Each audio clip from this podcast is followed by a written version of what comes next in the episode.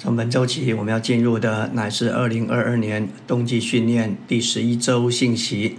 偏题是以斯拉之执事以尼西米之领导的内在意义，活出并做出新耶路撒冷，以建造教会做神的家与神的国。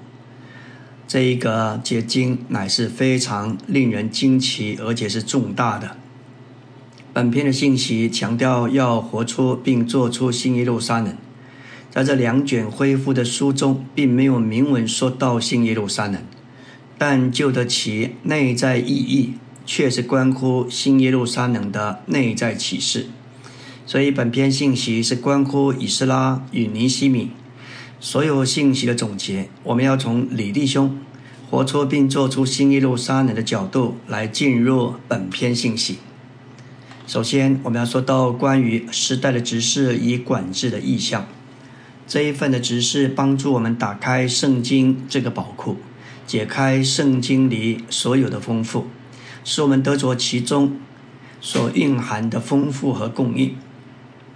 这一份时代的指示不仅仅是李弟兄、尼弟兄的指示，可以说是新约的指示，也是历世历代中西的圣徒一同尽职服侍的结果。我们乃是从他们继承了这包罗万有的意象。一九九四年，李弟兄释放了关于香条的实行这一本书，里面说到：过去六十九年来，我研读圣经看见了什么？我要说，我看见了新耶路撒冷，这是我的意象，这是我的启示，这是我的指示。他研读圣经六十九年，至终他从整本圣经看见新耶路撒冷。但愿他的看见。也成为我们的看见，他的意象也成为我们的意象，他的执事也要成为我们的执事。这一个执事就是要活出并做出新耶路撒冷。关于时代的意象，李立兄曾说到关于清明上河图这一幅长的图画，描绘几千年中国文化的生活，其中记载了当时的风土民情。这包含生活、工作、经商、买卖，看他们不同的身份的穿着，真是惟妙惟肖。这里的重点是，我们要看的是全幅的画。这就如圣经所启示的意象，从创世纪亚当所看见的意象开始，直到启示录约翰所看见新耶路撒冷的意象，这是完整的一幅图画。在创世纪一章一到二节，我们看见有神、有人、有原子、有生命树、有一道生命水的河、一对配偶。而到了启示录二十一、二十二章的原子成了一座城，有生命水河、有生命树。在此，我们看见圣经中的生命与建造。我们能够有今天这样的看见和认识，乃是主。历世历代兴起他中心的仆人，将圣经里面所有的启示向我们揭示。之后来到二十世纪，主在中国兴起了尼托森弟兄，他从历世历代教父的著作，他做了一件去腐存清的工作，将历世历代关于圣经正确的解释会诊留下来。之后。由尼弟兄接续，尼弟兄所看见的，主给尼李弟兄看见的更多，特别是一九九四年神圣启示的高峰，至终他把新耶路撒冷完整的意象向我们揭示。今天我们是站在前人的肩头上，继续往上建造。李弟兄给我们看见，每一个信徒都必须是小型的新耶路撒冷。就是指着在我们全人的中心，该有神和羔羊的宝座。我们的生活、我们的行事、我们的说话，不该凭自己做决定，该由宝座来决定。因此，在日常生活中，我们该操练在每件事上服从我们里面的宝座。每当我们服在宝座的管制之下，就会经历生命水的河流出来滋润和供应。每当我们不服宝座的约束和管理，那水流就会中断。这里也提到，城内街道当中有一道生命水的河，明亮如水晶。我们知道圣城的街道是纯净的，这是象征神的性情。生命水的河在街道当中流着，就表征神圣的生命在神圣的性情里涌流，作为神属民日常生活的唯一道路。哪里有神圣生命的涌流，哪里就有神圣的性情作为圣别的道路，给神的百姓平以行事。哪里有神圣性情的圣别道路，哪里就有神圣生命的涌流。可以说，神圣的生命和做圣别的道路之神圣的性情总是同行的。所以，神生命的水的河，乃是顺着神圣的道路，便于应用。我们是借着行在这生命的道路中，享受这生命水的河。神圣的性情有自然的本能，使我们能够从世俗许多的不圣不义的事中分别出来。这里也有高大的墙。新耶路撒冷墙高一百四十四肘，约有二十一层楼高，能将一切的世俗的事排除在外。新耶路撒冷乃是永远的意象。我们的服饰该是做永远的工作，就是要做出新耶路撒冷，过永远的生活，就是活出新耶路撒冷，就是成为新耶路撒冷，做出新耶路撒冷，乃是建造新耶路撒冷。感谢主。今天我们所有的服饰都该是这样的工作，就是建造新耶路撒冷。我们必须以这样的眼光来看本篇的信息。关于纲要的结构，有六个重要的词，其中三个词将以斯拉的指示具体化，就是洁净、教育和重构；而尼西米之领导的内在意义，也具体见于三个词。就是分别保护和彰显。第二个大点，同样看见这六个词，以斯拉的执事乃是终极完成于新耶路撒冷，尼西米的领领导也是终极完成于新耶路撒冷。他们这两位乃是活出并做出新耶路撒冷。第三点乃是关乎到我们如何来运用。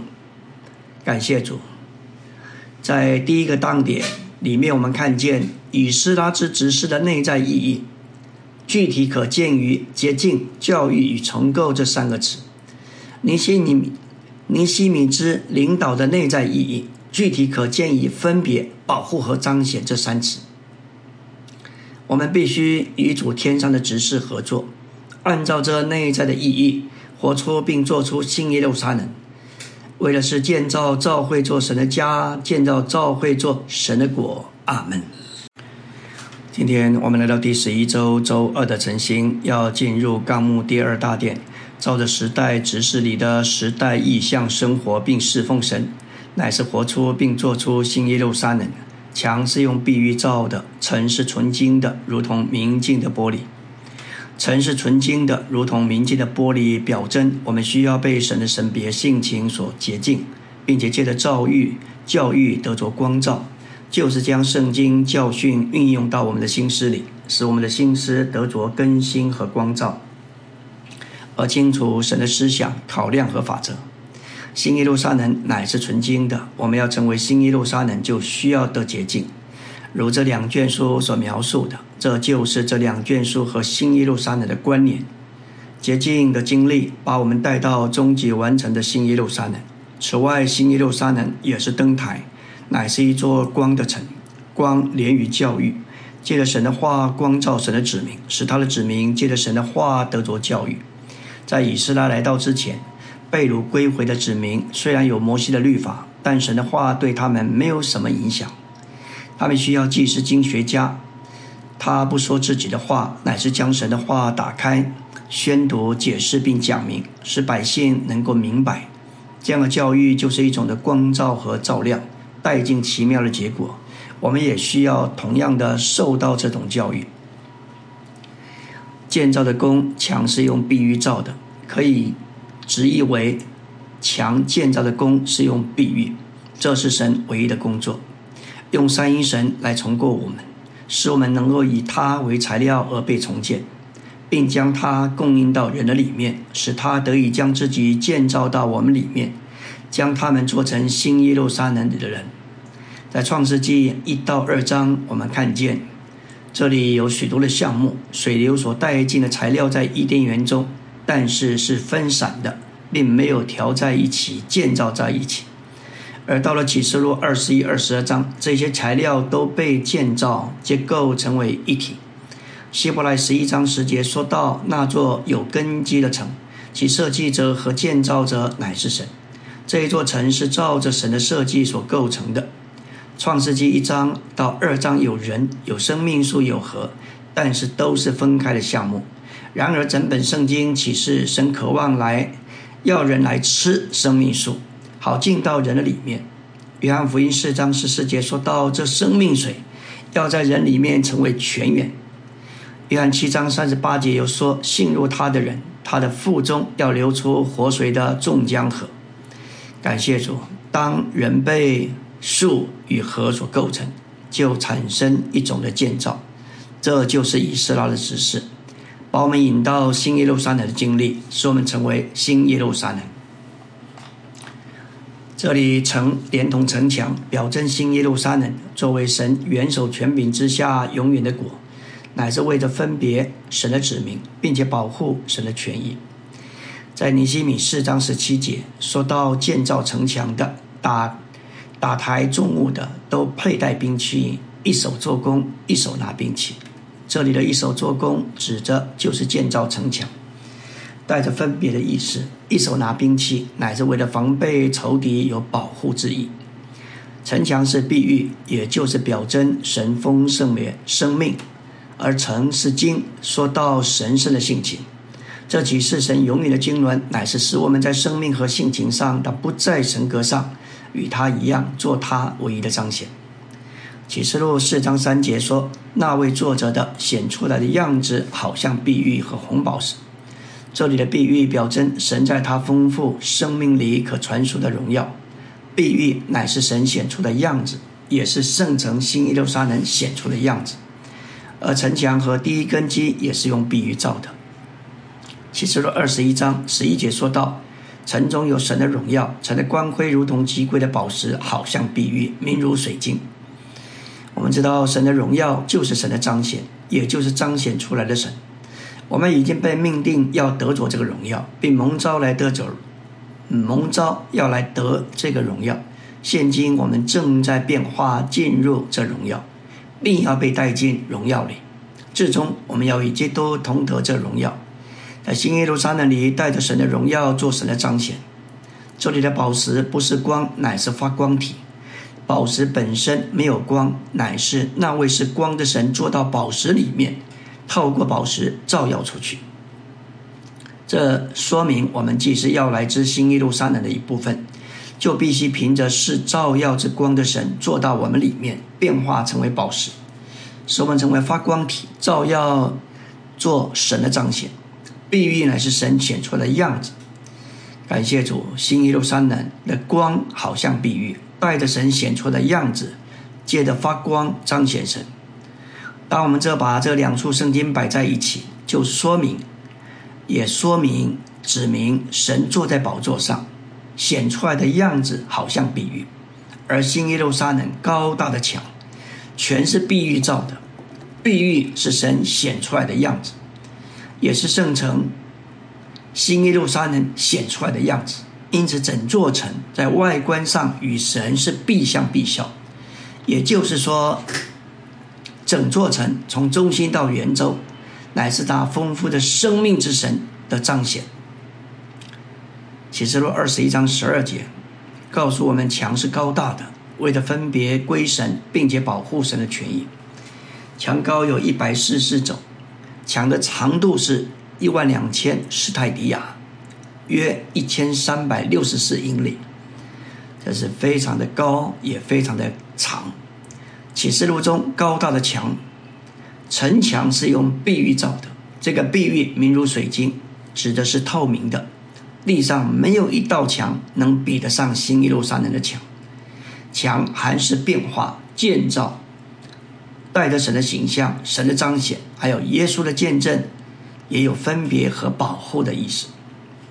墙的根基有十二使徒的名字，每一位使徒有每有一块宝石来象征。彼得的意思就是石头，是神所造，神所造，不是变化成的。但是，一切宝石都是经过变化。彼得原是一块石头，但最终他成了碧玉，成了新耶路撒冷的第一根基。墙本身和墙的第一根基都是比喻。感谢主，我们原来都是天然的人，但在基督里，我们已经从旧造变化成为新造。阿门。今天我们要进入第十一周周三的晨星。昨天我们提到，我们原来都是天然的石头，但是经过时间、经过教会生活、经过神的分赐，许多的供应和加强，我们能够被变化成为宝石。彼得原是一块石头，但最终他成了碧玉，成为新耶路撒冷的第一根基。感谢主，我们原都是天然的人，但是在基督里，我们从旧造变化成为新造。在哥罗西三章十一节说到，在新人里没有种族、宗教、文化、社会阶级的分别，唯有基督是一切，又在一切之内。在新人里，只有基督有地位，他是新人一切肢体，也在一切肢体之内。在新人里，他乃是一切，实际上他就是新人，也就是他的身体。在新人里，他是中心，也是普及，是构成新人的成分，也是新人里一切的一切。我们都要完全被变化，甚至肤色都有一天要变化。到那日，我们都是绿色的，都要成为碧玉。一切不同的肤色、不同的文化，都要被三一神丰富的神圣生命吞灭。这就是变化。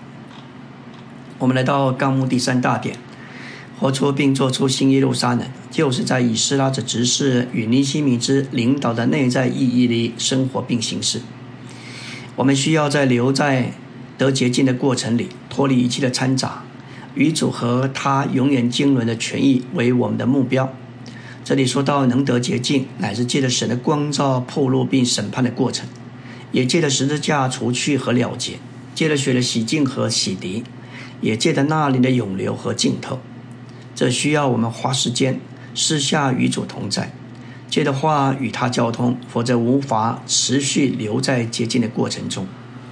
当我们越花时间与主同在，越敞开接受光的照耀，被破路受审判，就经历血的洗净和洗涤，那里的涌流和浸透。我们能够得洁净，是借着神重建的话、生命之水的洗涤的过程。一个越在神话语的人，越能够纯净。这个诗篇十二篇六节说到，耶和华的言语乃是纯净的言语。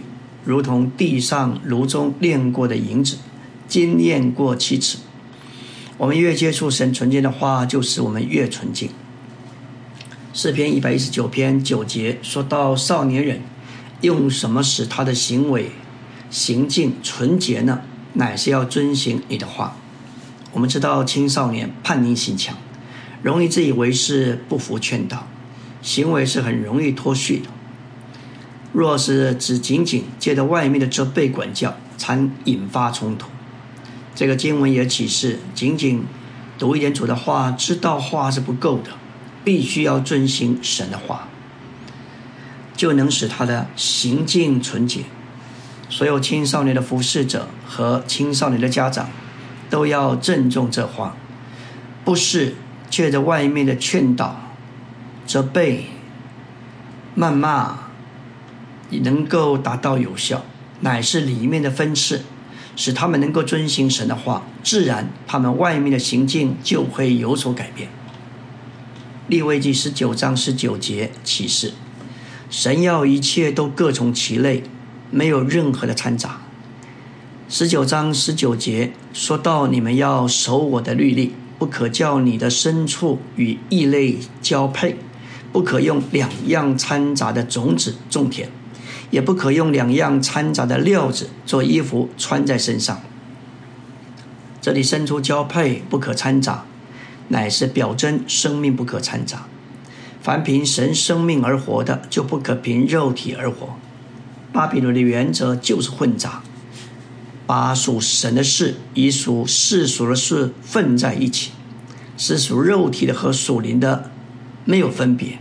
我们何等需要在生命上是纯净的。第二，关于播种不可掺杂，乃是表征话语的指示不可掺杂。我们所供应神的话不可与世界的话掺杂。这指明神话语的指示只该撒一样的种子。传讲一样的教训，就是神永远经纶的独一教训。我们知道，所有的执事都是一种撒种。在提摩太和提多书都提到健康的教训，说出当时教会生活就有不健康的教训。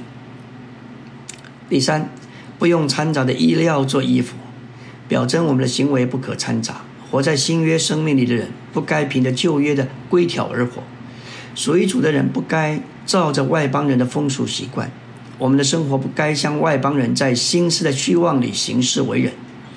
当我们与同学、与亲人、与邻舍的关系，该有一道的墙是被分别、被圣别出来的。比前一章二十二节说到：“你们既因顺从真理，洁净了自己的魂，以致爱弟兄没有假冒。”就当从清洁的心彼此热切相爱。这里说你们已经洁净自己的魂，我们魂里的心思、情感、意志都需要得着洁净。当我们顺从真理，就是顺从我们在基督里之信仰的内容和实际。我们的全魂就专注于神，而得着洁净，脱离神以外的事物。洁净自己的魂，乃是使主作为我们唯一的目标。无论我们做什么。要记得，我们是小新耶路撒冷，在我们里面有神的宝座，主会在凡事上引导我们。许多事的决定不是凭着是非对错，乃是让里面的宝座决定一切。有时不必太顾到所谓的面子，怕顾到情面，怕得罪人。我们乃是走在京津街道上的人，我们里面有神的性情。带着一种的口味，使我们从世俗天然里分别出来。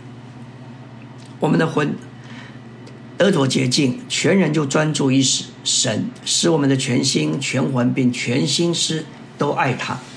结果就是我们爱弟兄没有假冒，从心里热切的爱神所爱的人。神今天就在他的话里，这话带着神的实际，就是神自己。神自己这实际有个特别的功用，就是圣别我们。我们常读神的话语的人都有这样的经历，不管我们所读的话是否明白，只要早晨起来，无论个人或是同伴诚信，在一天之中将心事这一话留在与主的接触里，很容易在日常生活中，在所遭遇的环境里被圣别。有一位姊妹问尼托森弟兄：“我记性不好，读了经就忘记。”我这样岂不浪费时间吗？尼利翁说，在中国，南方的妇女将米放在过滤的篮子里来淘米，他们将篮子浸在水里再提起，水就漏下去，如此重复数次，水并没有留在篮子里，但是一切的污秽就洗净了。不仅米洗好了，篮子也洗净了。尼利翁说，我们就像这些篮子，神的话又弄水。我们的记忆无法留住每一处圣经，但是却从读者的话里得着极大的益处。我们被主的话之话中的水能够洗涤洗净。阿门。今天我们要进入第十一周周四的晨星。昨天我们提到关于比前一章二十二节，你们既因顺从真理，洁净了自己的魂，使我们得着洁净，全人专注于神。使我们全心全魂并全心思都爱他，与之爱弟兄没有假冒。对于亲职在职的圣徒而言，每天面对的世界是非常的掺杂。使徒约翰写信给青年人，勉强勉励他们，说到不要爱世界和世界上的事。世界上的事就是肉体的情欲、眼目的情欲，并今生的骄傲，都不是出于父，乃是出于世界。唯有神的话能使他们刚强，胜过在世界背后的恶者。主在约翰福音十七章生命的祷告，在第二段里头就提到，我们要在三一神里，借着圣言的圣别，主的话就是真理，真理能使能圣别我们，使我们脱离世界。一个越在神话语的人，就越单纯；一个不在神话语而在世界里的人，乃是复杂而不单纯的。比前一章二十二节的话说到：“我们的魂得接近，就是我们心的各部分，心是情感和意志，就能从一切的污秽和沾染得到洁净。这样的洁净是因我们顺从真理而成就的。”这里彼得不仅说到爱，也不仅说到弟兄相爱，他说到爱弟兄没有假冒，然后他接着劝我们要从清洁的心彼此热切相爱。继续，我们要说到。需要受教育，好用真理教育别人，使神得着见证，就是他团体的彰显。提摩太后书二章二节，保罗告诉提摩太：“你在许多见证人面前，从我所听见，要托付那忠信、能教导别人的人。”这一处圣经提到四班人，保罗写信给提摩太，要他从保罗所听见、所学习的，他要在教会中找到忠信的人，要托付他们，他们再去教导别人。这就像以弗所四章说到，我们需要受恩赐者，包括使徒、圣言者、传福音者、牧人和教师。当我们受到他们的成全，我们也要出去成全人，做这些恩赐者所做的。这样，基督的身体就在爱里把自己建造起来。关于教育方面，我们要说到以斯拉，他精通神的律法，这个律法连于神的经纶。律法也预表基督是神的话、神的见证、神的描绘、神的彰显。神在他的经纶里拣选以色列人，立他们为子民，使他们形成一个国度，并赐他们律法。我们如何将这些点与神的经纶相连呢？因为基督是神经纶的中心、实际和目标，而律法连于神的经纶，因为律法赐下是做神的描绘、照片、形象和见证。而律法作为神的见证，乃是基督的预表。基督是神的形象，就是神的描绘、照片和见证。所以在预表里，遵守律法的意思就是彰显神。过神人生活的人有神的形象，他们是神的描绘，甚至是神的复制。以色列人遵守律法，就是活神，并彰显神。神的子民首次从巴比伦归回耶路撒冷，这乃是神起的头。第二次的归回是借了以斯拉起的头，他向亚达薛西王恳求赐他所要的。他知道首次归回并不完美，也不完全。神子民在巴比伦经过七十年，深受其文化的影响，他们的生活是掺杂的。以斯拉不仅是祭司，也是精通神律法的经学家。他知道需要有精通神律法的人，来帮助百姓，不仅笼统的认识神。更是按照神所过说过的话，特别是内在意义来认识这些律法。以斯拉有这样的才能，所以他自愿去向王请求谕旨，准许犹太人归回他们列祖之地。我们要说到，在写成的话里，来到基督这活的话跟前，他就能成为运用的话，使我们被他注入，成为耶稣的见证。在约翰福音五章三十。约翰福音五章说到犹太人，他们查考圣经，他们以为其中有永远的生命，圣经也确实为耶稣做见证，但他们却拒绝主，不肯到主这里来得生命。他们手上虽然有圣经，神的写的话是字句，这是神写成的话，但基督是神呼出的话，呼出的活话。这个活的话要成为应用的话。我们就必须认识基督的人位乃是那灵，那灵乃是神一切所示的实际。最后我们要说到，我们必须学习用新文化你的新语言，这就是犹大的话，这是工作的最高点。我们是与神同工的人，只该做这样的工作。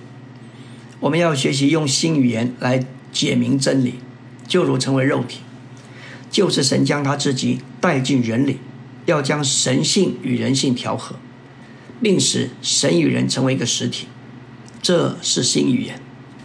另外，重生乃是神用他神圣的生命重生了他的子民，将他神圣的生命与属人的生命接织在一起，同过一种生活。更新乃是让我们的心思改变我们，成为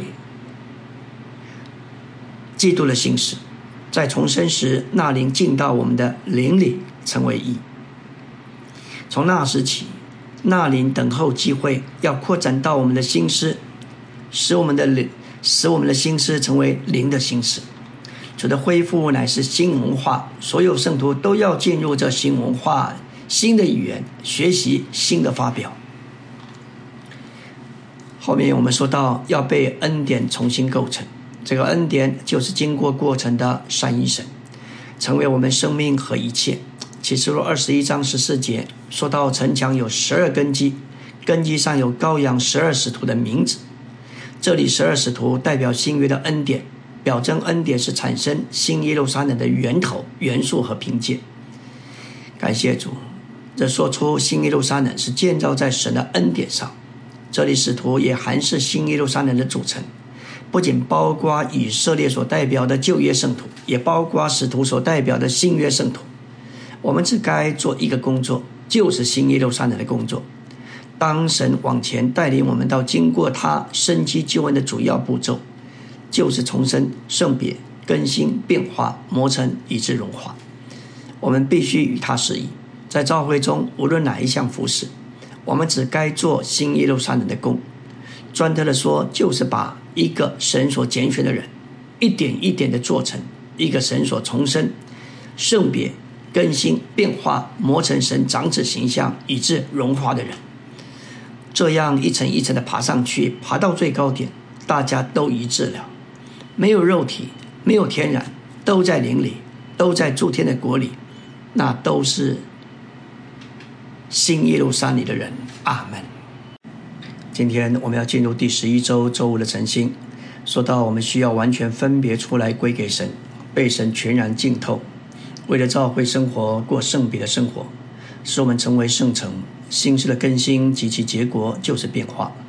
将我们从我们被世界元素所泡透的性情和生活里分别出来，并拯救我们脱离这样的性情和生活。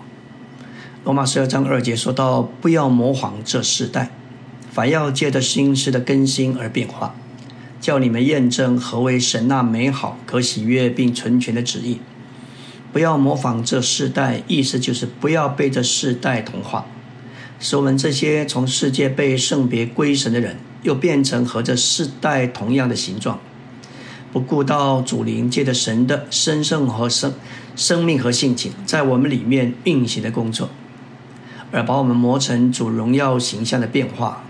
这世代乃是指着世界现今时期的部分，就是我们所接触并活在其中的世界。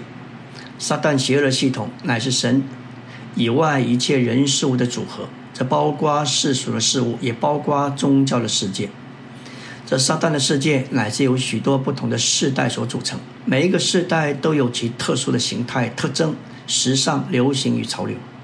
我们若不弃绝现今显在我们跟前的世代，就不能弃绝世界。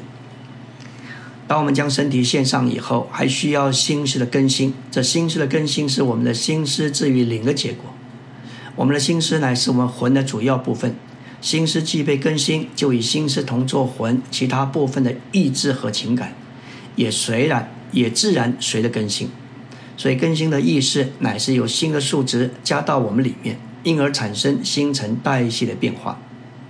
变化是神工作的内在新陈代谢的过程，为将神的生命和性情扩展到我们全人，特别是我们魂的里面。将基督和他的丰富带进我们全人的各部分，做我们新的元素，把我们老旧的、天然的元素逐渐排除，结果我们就变化成为他的形象，就是磨成神长子的形象，做他许多的弟兄，适合他身体的建造。我们若是看见这世界的意象，就会领悟我们不该爱任何属世界的事物，我们不该爱任何占有或霸占人的事物。反之，我们该把我们的爱完全毫无保留的给主。我们所有的空间都是为了他，我们里面一切的地位都该是为了他的。感谢主，我们借着活在灵中，并吃基督做隐藏的玛纳，就能胜过世界，成为神的建造。约翰一书五章四节说到：“因为凡从神生之物，就胜过世界；胜过世界的，就是我们的信。从神生之物，就是指每个从神生的人，特别是指重生之人的灵，就是神的生命，由神的生命所重生的部分。信徒的重生的灵不犯罪，而且胜过世界。”他那神圣的出生，带着神圣的生命，乃是这种得胜生活的基本因素。重生的信徒既有神圣的生命的能力胜过世界，就是胜过属撒旦有能力的世界系统。神的诫命对他们不再是沉重难担的。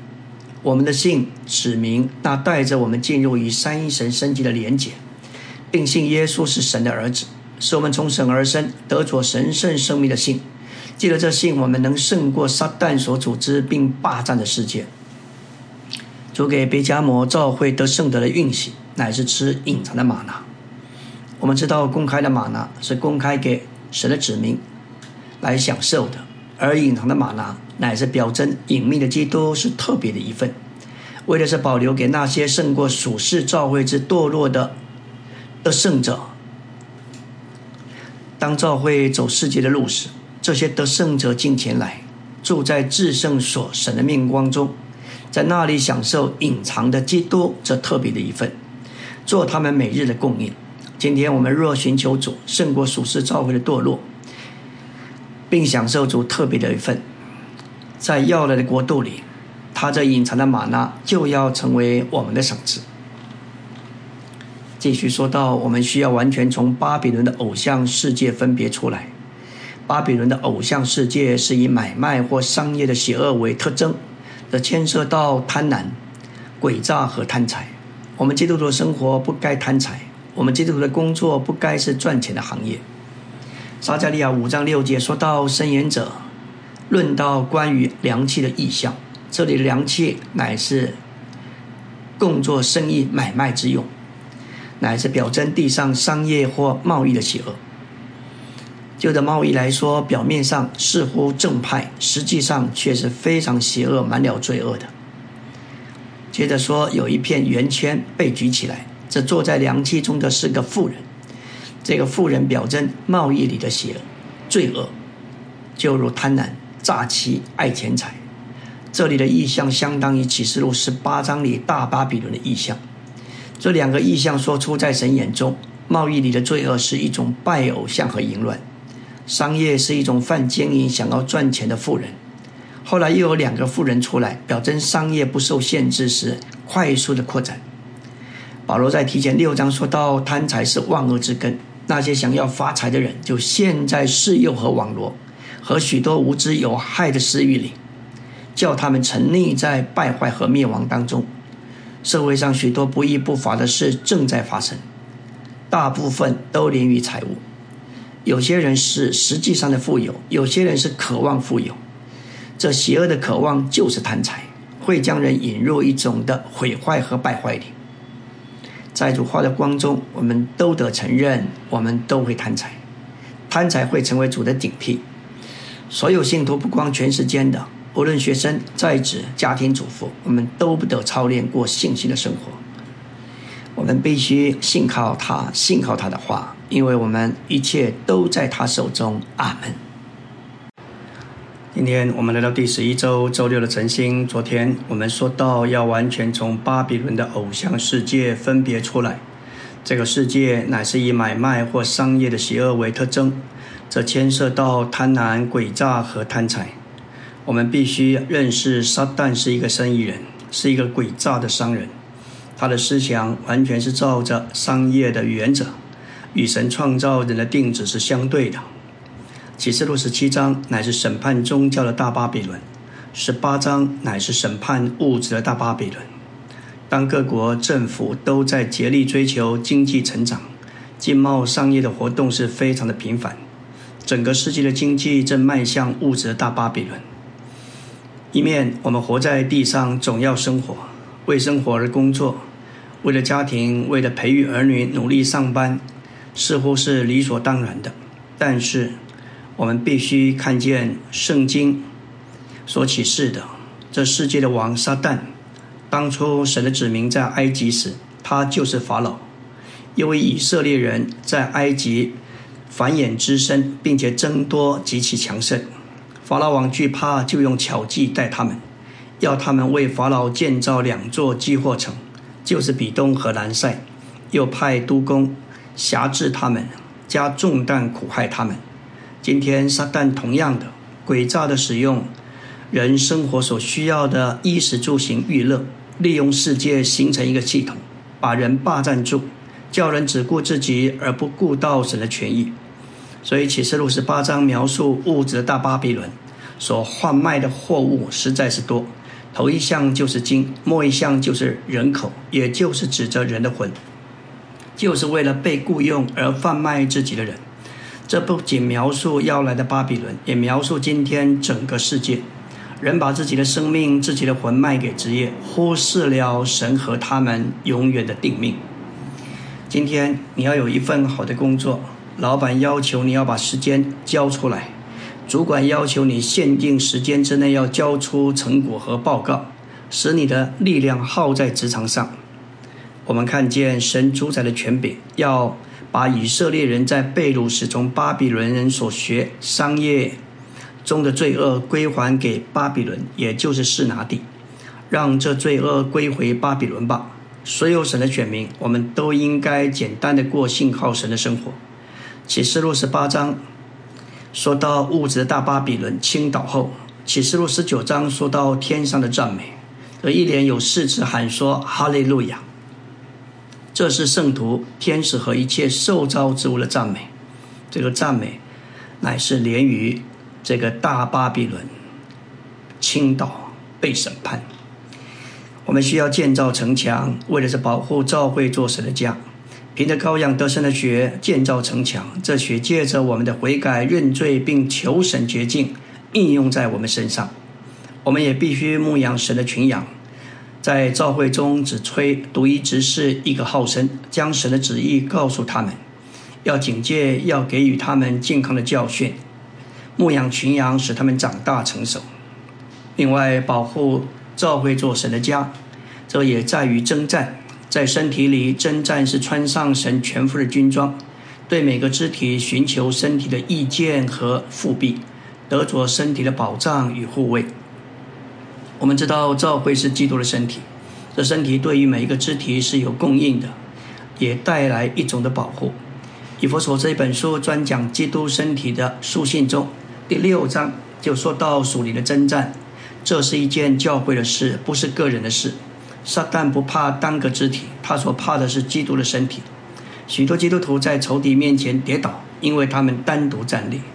实际上，我们若单独站立，我们就是邀请撒旦来攻击我们。要打属灵的仗，不仅需要主的大能，也需要神的全军装。我们的兵器没有效力，只有神的军装，甚至神全副的军装才有效力。神全副的军装，乃是为了基督的整个身体。不是为着基督身体上任何单个的肢体，教会是一个团体的战士，信徒是这唯一战士的一份子。只有团体的战士才能穿戴神全副的军装，单个信徒是不能的。我们必须在基督的身体里打属灵的仗，绝不能单独作战。基督的身体有一个用处，就是复辟众肢体。我们都需要身体的复辟，否则我们就要一直暴露在仇敌的攻击之下。我们必须专一、确定的到弟兄姊妹那里求他们帮助。许多人做事不与弟兄姊妹商量祷告，自己想什么就做什么，决定什么就做什么事情，这是不认识身体的复辟，结局就是跌倒。我们都要学习看见身体复辟这个事实，并藏在身体的复辟底下，接受身体的保护。这里提到属灵征战是按照这个原则。也就是一人追赶一千，两人使万人逃跑。按照数学，一个人若是赶一千，两个人应该是赶两千。但按照属灵的算法，是一人赶一千，两人却能赶一万，足足多了八千人。可见两人合在一起的力量是两个分开的人的五倍。这里的原则是身体力量大。主在马可六章七节叫了十二个门徒来，差遣他们两个两个出去。在路加十章一节左右选立另外七十个人，也是差遣他们两个两个，在他们面前，在他面前往各城各地去。走在马太十八章说到：若有两个人在地上，在他们所求的任何事上和谐一致，他们无论求什么，父都要成全。他们并且能够执行在地上捆绑，天上也要捆绑；在地上释放，天上也要释放的权柄。这就是活力牌的原则。今天我们在各地都渴望召会能繁增，在实行上，我们要问到底有没有活力牌？